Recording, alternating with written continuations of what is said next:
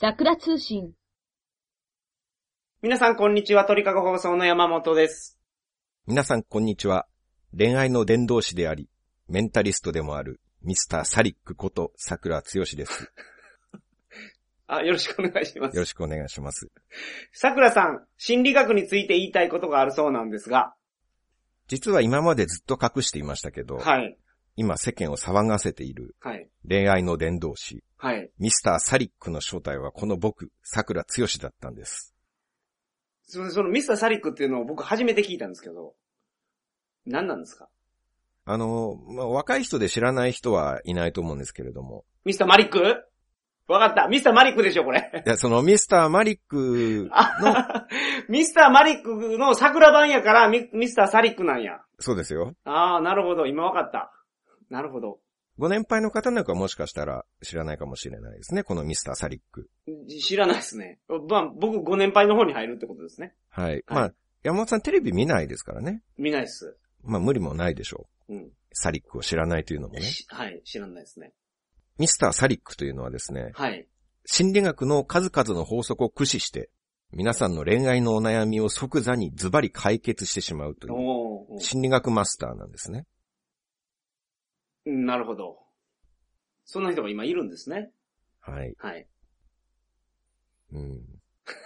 何ですか 何ですか開始早々のこのおかしな空気は。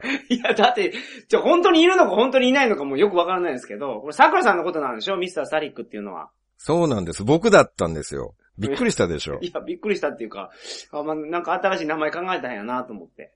いや、というかあのミスターサリックの正 体がまさか桜剛だったなんてっていうびっくりをするんじゃないかなと思ったんああー、はい。ですけど、ご存知なかったわけですね、サリックを。え、そうですね。それを知らなかったから。うん。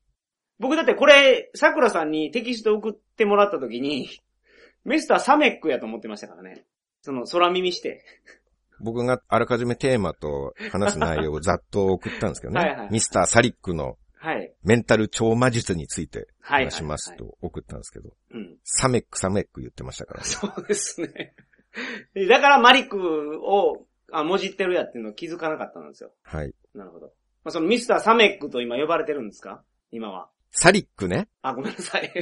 サリックと呼ばれてる。あ、サリックですね。サリックって呼ばれてるんですね。え、なんか、決め言葉あるんですかサメ、サリックには。あのー、ミスターマリックは、ハンドパワーですっていうのがあったじゃないですか。はい。そのミスターサリックにもなんかあるんですかそういう。あります。おー教えてくださいよ、それ。メンタル超魔術です。あ、それそのまま言うんですね。はい。あはは何なんですかね、この空気は一体。いや、わからんけど、そんなやりにくいですかはい。今また僕の心の病気が悪化しそうな感じになってますけれどもね。 はい。それ非常僕のに、僕のせいじゃないですかそれ繊細なんで僕は。いい。いや、僕ね、前収録の時に、メンタリスト吉田かなんか出てきたじゃないですか。うん メンタリストっていう人。はい。大悟ね。あ、大悟か。 あの人を言われた時に、僕全然知らなかったんですよ、本当に。そうですよね。で、その後、テレビにすごい出るようになってきましたから、うん。あ、いかに僕がその、疎いんやなと、はい。芸能界に。えそう痛感したんですよ、あの時に。はい。なぜ大悟から吉田になったのかもよくわからないですけどね。で同じ人言ってますかねなんかちょっとはい。華奢そうな人で、なんか誘導するんですよ。はい。このカードを引かせますみたいな。選んだやつを当てるっていそうことそう、そういうこでと、すそねういうこと目です。隠しして。はいはいはい。そう、その人のことを言われた時に、僕ほんまに知らなかったですから。うん。全然。その後から大ブレイク。まあだからその前から大ブレイクしてたのかもしれないですけど。はい。だから今回のミスターサンリックも、 はい。ちょサンリックって言いいそつうだになったらまともに言えるようになるん ですかこのミスターサリックも、ほんまにいるのかほんまにいないのかもよくわからないからこれふわふわしてるんですよ。はい。で、まあほんまにいるということで、い言いるましょ、う。いますよはねい。はい。わかりました。で、メンタル超魔術ですって言うんですね。そうなんです。はい。あのー、人の心が読めるんですよ。おー、そうなんですかはい。え、それスカイプ越しでもまあそうですねうん。じゃあちょっと今から山本さんの心をズバリ読んであげましょうか。はい、お願いします。ミスターサリックの独身術です。 え、それ、それ、それ、あ、先に言うんや、それ。 ごめんなさい。最後に言うんかなと思ったら、先に言ってからスタートするんですね。まずちょっと固まってない部分があります ので、ああ、なるはいほ自ど。分の中でもまだ見切り発車的な部分がありますん でね。はいはい。まあまあ、今、今決めていったらいいじゃないですか。失礼しました。はいうん。そうですね。山本さんは今ね、はい多分ね、はい。こいつまた鬱陶しいこと言い出しやがって、お前のヨタ話に付き合うのはめんどくせえんだよ、と思っているでしょ思ってないですよ、全然。う。ズバリ当たったでしょう。いや、当たってないですよ。全然当たってないですね。これがミスターサリックのメンタル超魔術 です。当たってないじゃないですか、だかじゃあ、もう一つミスターサリックのメンタル超魔術をおら。は見いせ。しましょう。はい、お願いします。今から僕が山本さんに一つ命令をしますけど、はい。山本さんは知らず知らずのうちに僕の命令を聞いてしまうというほうほうほ超魔術をお見せします。う。なるほど。これができたらすごいと思いますね。すごいですね。僕を完全にコントロールするってことですからね。はい僕の意思と裏腹に。そうです。はいはい。できれば、僕の命令を聞かないように心がけてください。どうやってですか 今収録してるお前の命令なんか聞くもんかと。ああ、そういうことね。はい。あ、物理的に耳に入ってくるなっていう意味ではなくて、従わないように。従わないね。ああ、そういうことね。はい。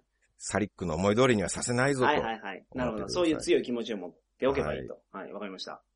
あの、じゃあやってみますが、これを聞いてる皆さんもはい一緒にやってもらえればと思うんですよね。集団にかけれるんですかミスターサリックは。はい。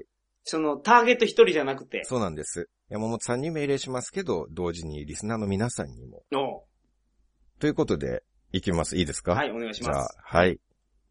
石原さとみちゃんいますよね。いますね。山本さんも大好きだじとゃあ思い大ま好すきけでど。す。本当に大好きです。すごい好みのはい。タイプですね。石原さとみちゃんがスカートを履いていたら、はい。そこに突然突風が吹いてきて、はいはいはいはい。さとみちゃんのスカートがめくれてパンツが丸めになってしまいます。お、いいですね。石原さとみちゃんがパンチラしてしまうという、はい。その突風で石原さとみちゃんのスカートがめくれてしまうシーン、うん。そのシーンを頭の中で想像してください。はい。はい、これが僕の命令です。え お、なるほどうですか思いっきり想像してしまいましたよ。ね、今皆さんは知らず知らずのうちに僕の命令に従ってしまいましたね。お確かに。僕が命令した通り、さとみちゃんのいはい。パンツが見えるシーンを想像してしまいましたね。白でした。メンタル超魔術です。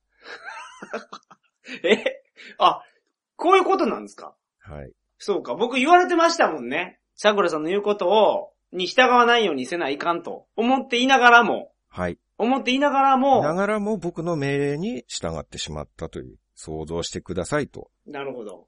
これはどういう心の動きか僕は説明できそうですね。なんと、ミスターサリックのメンタル超魔術の種明かしを、はい。でできるきそうな気がしますね。その、命令に従ったらいかんよって言いつつも、その命令が、僕が望むようなことやから、はい。まんまと罠にはまってしまうということなんじゃないですか。うん。違うのかなで、僕が嫌なことやったら考えなかったんじゃないかなと。いや、そうでもないと思いますよ。そうなんですかはい。どんな内容だとしても想像してしまったと思いますよ。あ、石原さとみさんじゃなくても。森さん中の大島のパンチラシーンを想像してくださいと言っても多分、あーまあ、確かにそう言われてみれば想像したかもしれないですね。その通りです。うんじゃあ僕逃れようがなかったんですかこのメンタル超魔術からは。はい。僕と話をしてしまっている時点でもう逃れられないですね。メンタル超魔術からは。ああ。なるほど。まあ、ともかく、はい。こんな空気にはなりましたが。まあ、僕の命令を聞いてしまったということは事実でしょ。まあそれはどそんうでなすね、空気になろうが、そのものは関係ないっす よ。別にいいんすよ。面白くなくても。そこは認めましょ命令を聞いてしまったということは事実ですう。かはいらね。はいはい。そうですね。しらけようが、まあ、どうでもいいんですよ。いや、そんなにしらけてないと思いますよ。そうですかはい。喝采の嵐ですか今は。いや、そこまでじリゃなスいと思いナーますさんからは。そこまでじゃないと思うけど。当たり前やんって思ってるんじゃないですか、みんな。実は。いや、その当たり前のことをいざ実行に移すというのが、みんなできないことですあねーまあ。ね。確かにね。そりゃそうですわ。コロンブスの卵ですよ、そこは。はいはい。というように、まあ、こうして皆さんにメンタル超魔術の凄さを理解していたと、理解していただいたところで、いや、理解、 理解できたんですかはい。ほんまに。しかもそんな神々で。 あの、ものすごい動揺してるんですよね、今僕。うん放送再開して一番今動揺してますね。いや、これ頑張らんと、桜さんの新しい本が売れるか売れないかも、結構このミスターサリックにかかってるところあると思いますからね。そうです。そうでしょははいい。頑張らんと、それは。はい。はいこのサリックの話が成功しないと、本の売れ行きが上がらないと思いますからね。そうでしょはい。はい。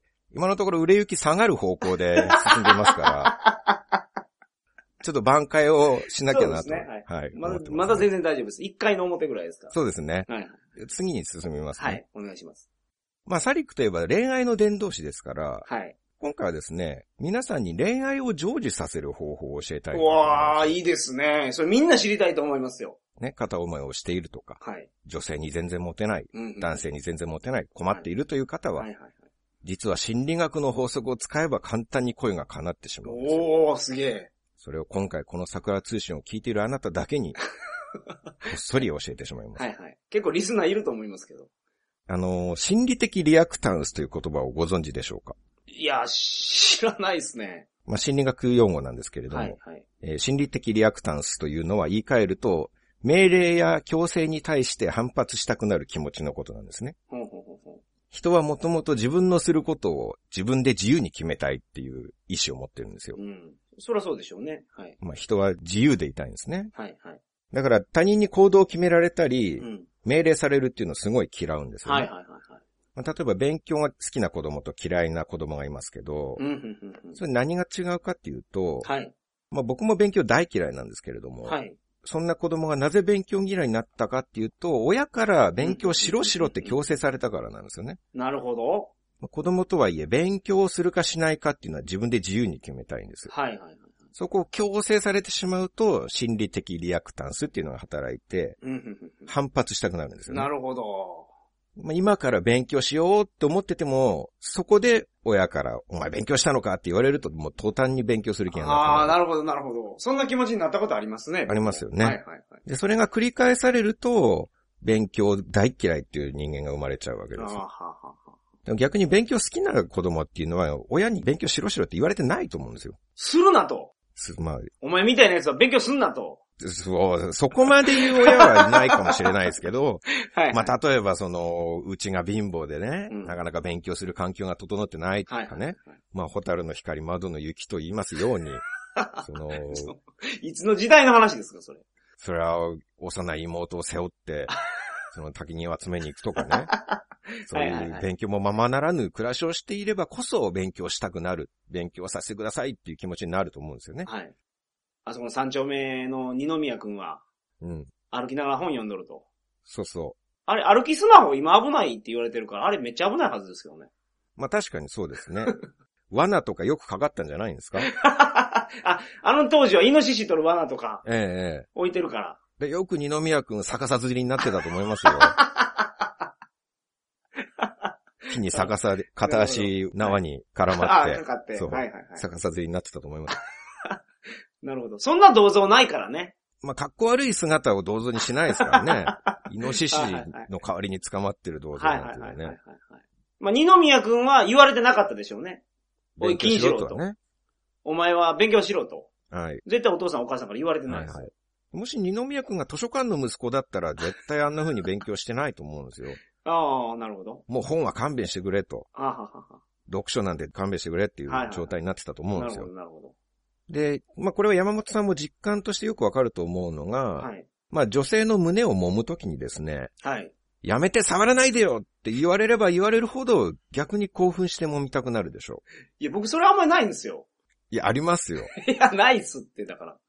やめてって言われたらやめるんですかお願いしますね。そう、同じことじゃないですか、それは。え、いや違う違う。やめてって言われるから、余計にお願いしたくなるんですよ。やめてって言われないのが一番ですけど、はい、どうぞが僕一番いいんですけど。まあでもね、はい。もともとですよ、はい。大元は、父というのはブラジャーではい。手厚く固められているわけですよ。ほうほう、なるほど。しかもその上にまた洋服着てるわけですよ。はいはいはい、そうですね。それは、禁止してるってことなんですよ。おわなるほど。ブラジャーで手厚く防御してる。なるほど。これはある意味触ることを禁止してるっていうことでしょ大事なものだから隠しますよっていう。はいはいはい。あなたにこれは見せませんよっていうものなんですほうよ。ほうほう、なるほど。その時点では禁止されてる。だからこそ見たくなるし、触りたくもなるんですよ。おー、そう言われてみれば。だからこれがね、女性の胸が日常的に常にプリンって丸出しになっている状況を想像してください。パパはニューギニアですね、だかそうそうそうそうそうそう。まあ、辺境、そういう部族ら。の人たちとはかいもはいねは。い。出てますね。あれ見て、あれ見て確かにそうや、揉みたいとか思わなかったですわ。魅力感じないでしょ。はい。まあちょっと失礼ですけどね、そっちの人たちに。まあ日本人のそう、まあ価値観としては、はいはいは大方の価値観としてはうんうんう、んそれを揉みたいとはあんまり思わない。い。なるほど。ねはいはいはいはい。まあむしろ目をそらしたくさえなえると思うんですよ。はい。確かに。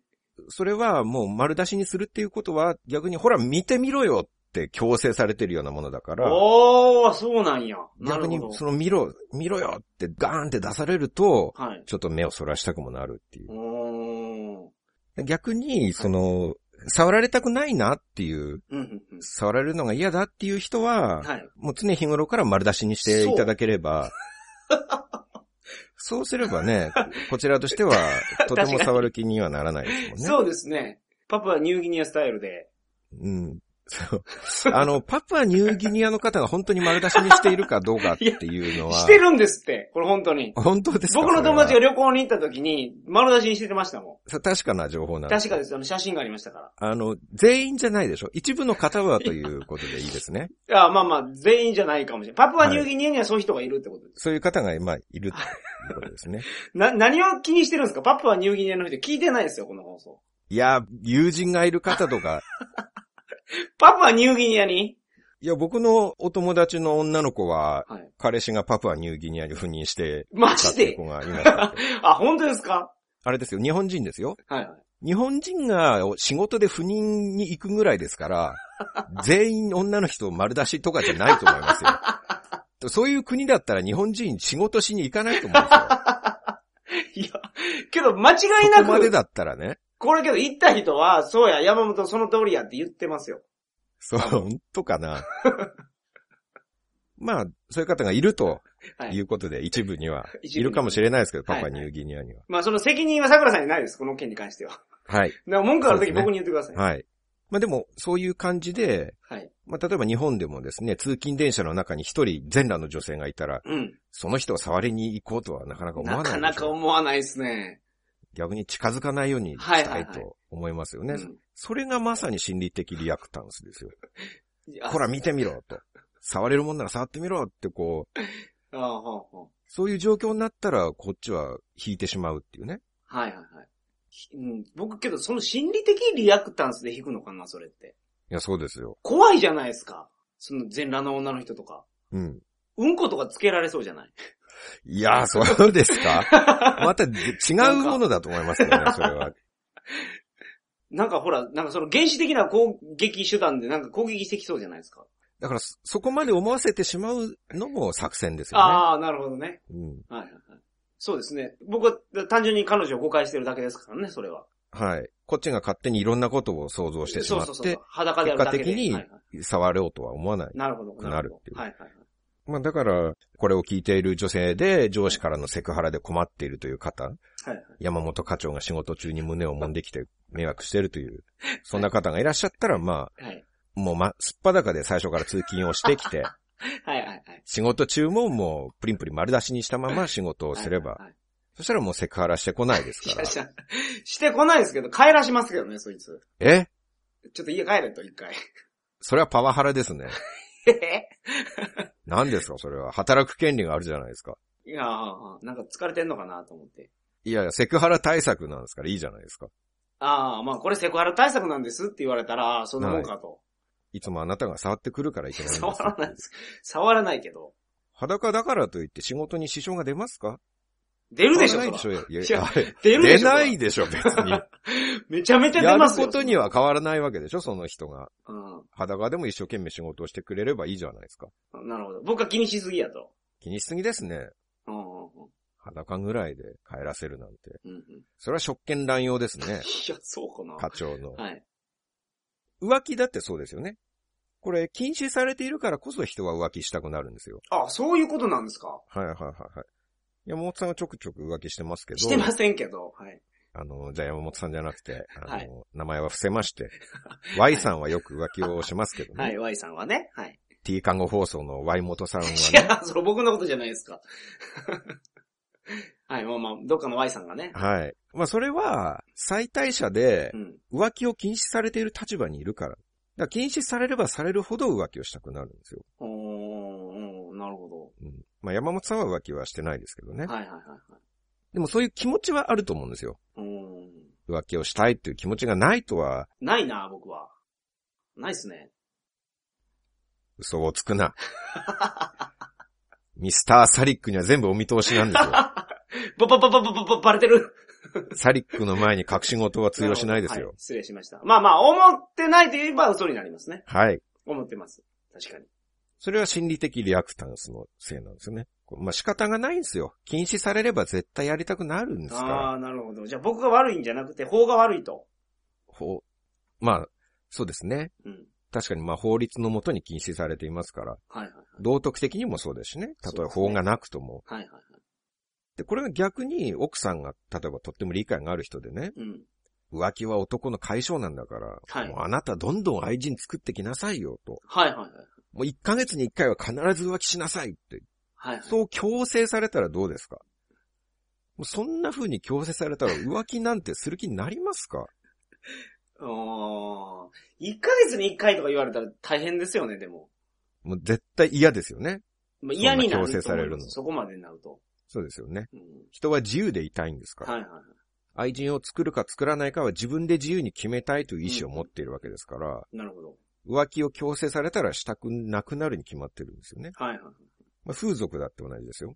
ほうほうほうほう彼女とか奥さんに風俗なんて絶対行っちゃダメとはい。言われるから逆に行きたくなっちゃう。ほうほうほうほうそういうことなんですかそうですね。ああ、なるほど。だからこれを聞いてる女性の方々はもう、旦那さんとか彼氏に風俗行ってほしくなかったらもう逆に風俗行き なよ。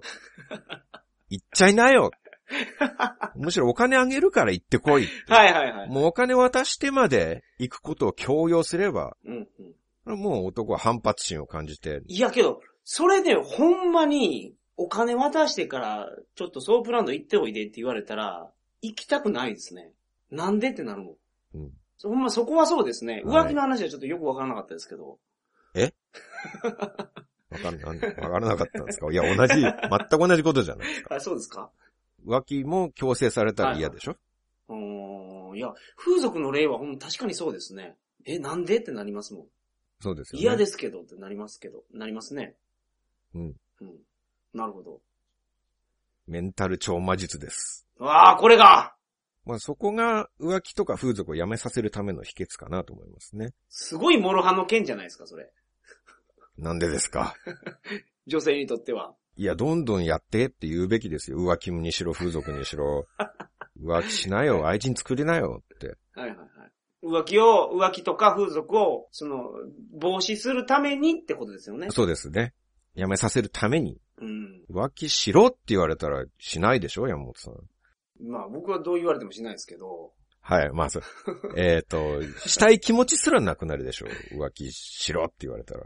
ああ、まあけど本当そうかな。うん。なんか、なんかあるのかなと思って心配になりますもんね。うん、そんなこと言われると。そうですよね。うこれが心理的リアクタンスなんですよ。ん。なるほど。で、この心理的リアクタンスの応用としまして、はい。ロミオとジュリエット効果っていうのがあるんですよ。ほうほうほう、なるほど。これはちゃんと実験で検証されているんですけれども、はい。あのカップルの愛情について調査をしたら、親あや、ーなるほど。はいはい。親とかは、い周りの友達とかに反対をされていればいるほど、はい。カップルは愛情が強くなるっていうことが分かったんなるでほすよ。ど。燃え上がっていくんですね。そうなんです。そのハードルが高ければ高いほど。はい。ほうほうほうほまあ、心理的リアクタンスの応用なんですけう。れども、はいはいはい。まあ、周りから反対とか禁止をされると、みんな自分の恋愛のことは自分で自由に決めたいんだっていう、ああ、そうかそうか。そういう反発心が生まれて、逆にもう恋心がどんどん燃え上がっちゃうんですよね。はいはいはいということはですよ、はい。はい。恋愛を成就したかったら、うん。どうすればいいですか敵をいっぱい作るんや。その、邪魔する敵を。そうですね。はい。障害をたくさん作るっていうことですよ。はいはいはい片思いしている子がいるとして、はい。はいはい。その子に対して、まあ、自分を好きになって欲しかったら逆に好きになることを禁止すればいいんですね。その子に対してですかはい。ほうほうほうほダメって言えばそれをしたくなるんですから。うなるほど。ちょっと具体的にどうしたらいいんですか例えば、はい。俺に惚れるなよと言ってみるとか。ああ、なるほど。僕、それはなんか効果がありそうな気がする。うん。確かにその全然何とも思ってない人に俺に惚れるなよって言われたら、ちょっと気になりますもんね。気になりますもうんね。ん。よし。それだけじゃけど無理でしょ、まだ。あとは、じゃあ、常日頃から、はい。うちは親が厳しくてさ、恋愛は禁止されてるんだよね、 と。そういうことを常日頃から言ってみるとか。はいはい。まあ、あと職場だったら、全社メールとか出して、あの、僕を好きになってはいけません。みたいな、そういう通達を出すとか ね。はいはい。障害をいくつも作っていくんですね。はい。はいはい。なるほど。まあ、そうすれば人は禁止されればされるほど反発したくなりますから、はい。好きになるの禁止と言われれば、うん言われるほど逆に好きになってしまう。なるほど。どうですかいや、これがミスターサリックのメンタル超魔 術です。いやまあ、ちょっと気にはなるでしょうけど、好きにまではならないんじゃないですかおーっと、それは。まだダメですか。まだでしょ、推しが弱いですね。それであなた大好きとはならないと思いますもん。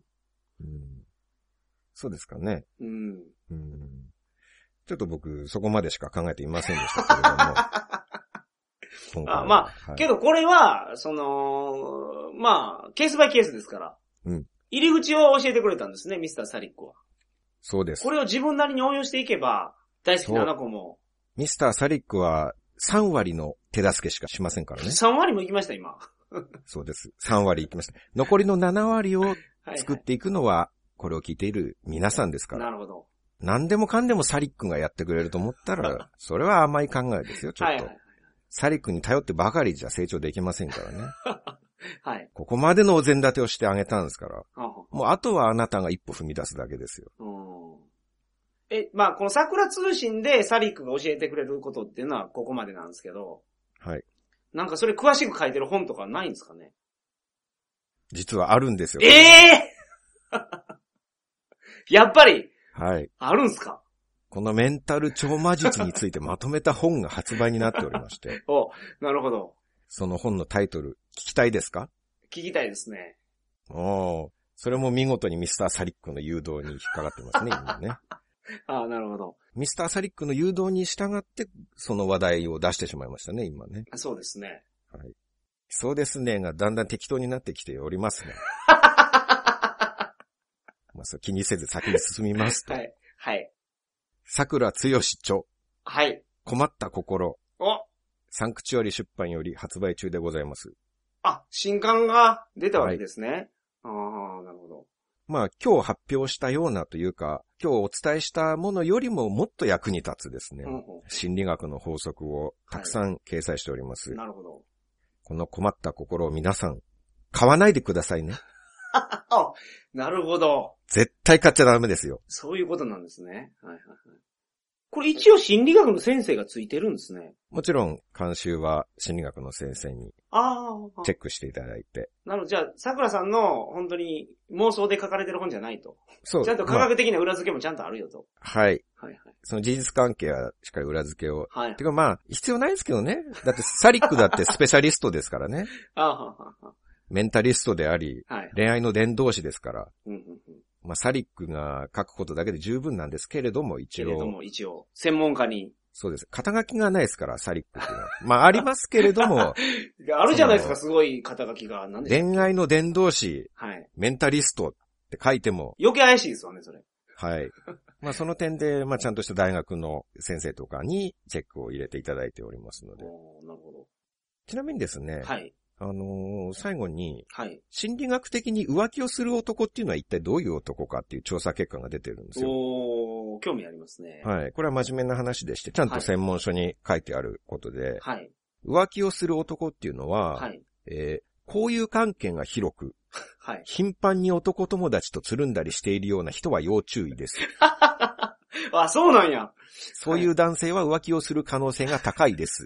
だそうです。ああ、なるほど。完全に山本さんのことですね、これ。うん。今の文章を言い換える と、山本さんは浮気をする可能性が高いです、ということですね。うん。まあまあまあ、そうですね。いいその言い換えは間違えてないと思いますよ。可能性が高いと。可能性が高い。うん、僕、男友達とすごい飲みに行ったり、すごい遊んだりしますもん。そうですね。友達も多い方やと思いそまうす。そう。交友関係が広いということは、それだけ出会いの機会も多いということだそうです。はい。これけど、統計学的にそういうデータが出てるってことですかちゃんとした研究のもとに言言われていることだと思います。なるほど。ちゃんとした本に書いてあったのではいはいはい。反対に、いつも一人でいる一匹狼のような男性は浮気をしないって書いてあるんですね。しない傾向にあるんでしょでもそれは。いやいやいやいやいやしないと。しないって言い切しってるんなでいすっかて書いてありました。これは完全に僕のことですね。これ当たってますね。確かに僕浮気しないですもああ。まあまあ、そうかもしれないですねはい。あん。ということで、はい。恋愛の伝道師、ミスターサリックのメンタル超魔術。楽しんでいただけましたでしょうか、はい。いや、勉強になりましたよ。めちゃくちゃ面白かったですよね。はい。そうです、ね。面白くて、しかもためになりましたよね。ためになりました、今回は。はい。売れ行き上がりますかね、これで。うーん、微妙ですね。微妙やと思います。トントンですかね。これあるでしょうけど、旅の本じゃなくて、前出された、感じる科学的な、はい。その、学問的なやつを分かりやすくしてると。はい。その、入り口を広くしてるっていうんですか。はい。まあ、入門書というのを読んでも、まあ、素人には難しいのでそれ、はもう心理学の入門書とかもう難しそうですもはい。その入門書のさらに入門書ん。という位置づけですねは。いはいまあ非常に、まあ、しこう言っちゃなんですけど、下ネタとか、うんしょうもない例え話とかが、まはいあ、はいはい。いつものごとくたくさん入っており ます。はいはいはい。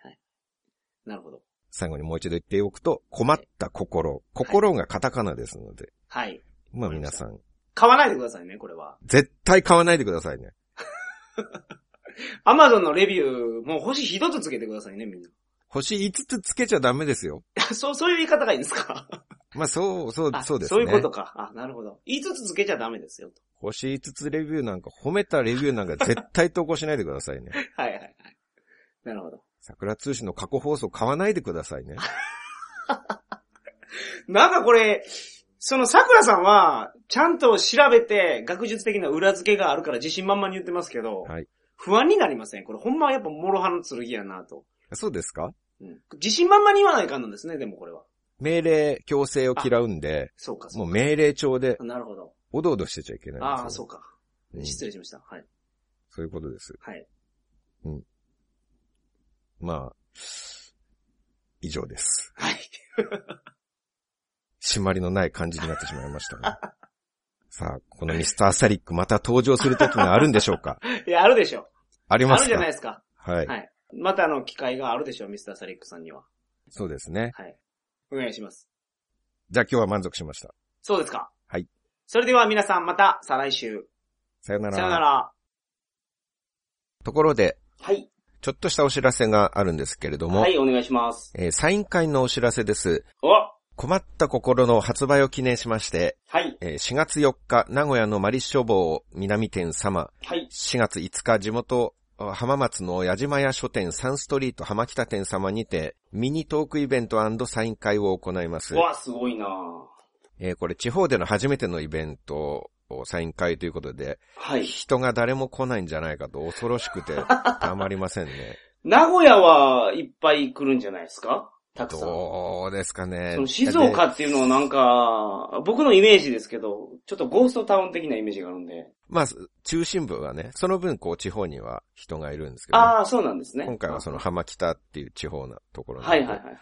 ただ書店さんでのイベントなので、はい。えっ、と、そのサインをする本ってそちらの書店様でお買い上げいただく必要があるんですね。あ、そりゃそうでしょう。ねなので、はい。